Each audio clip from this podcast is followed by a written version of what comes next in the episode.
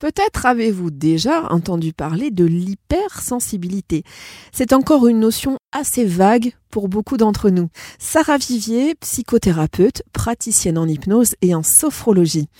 Sarah, quelle est la définition de l'hypersensibilité? On peut parler d'hypersensibilité euh, lorsqu'une personne exprime une sensibilité qui sera plus forte que les autres. Une personne hypersensible aura l'impression d'avoir des réactions disproportionnées, excessives, euh, assez incontrôlables. Alors bien sûr, ça peut être euh, des choses passagères, comme par exemple pendant un deuil, pendant une grossesse, pendant une période d'insomnie, mais ça peut aussi être un comportement qui va être plus durable dans le temps. Alors, comment faire la différence entre quelqu'un de sensible et puis quelqu'un d'hypersensible? Nous, les êtres humains, sommes tous des êtres sensibles. Hein. on est connectés euh, à notre environnement, à nos sens, on est connectés les uns aux autres. Euh, mais l'hypersensibilité, ça pourrait se caractériser par une forme de porosité excessive. Ce côté un peu éponge, d'avoir du mal à distinguer ce qui m'appartient à moi, ce qui appartient à l'autre, et du coup qui me met un peu dans un brouillard. Et ce côté euh, excessif, peu extrême. Alors en préparant cette émission, je me suis demandé s'il y avait à contrario des personnes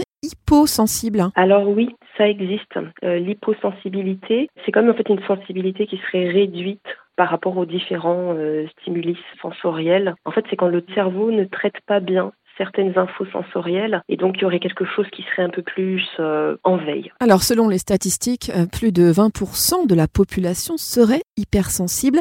Sachez qu'au lieu de considérer ce syndrome émotionnel comme un handicap, eh bien certaines personnes en font un véritable atout. Par exemple, Maurice Barthélémy, acteur, réalisateur et membre de la troupe des Robins des Bois, avoue que de l'avoir découvert là, je le cite, libéré, et il considère que c'est un véritable trésor.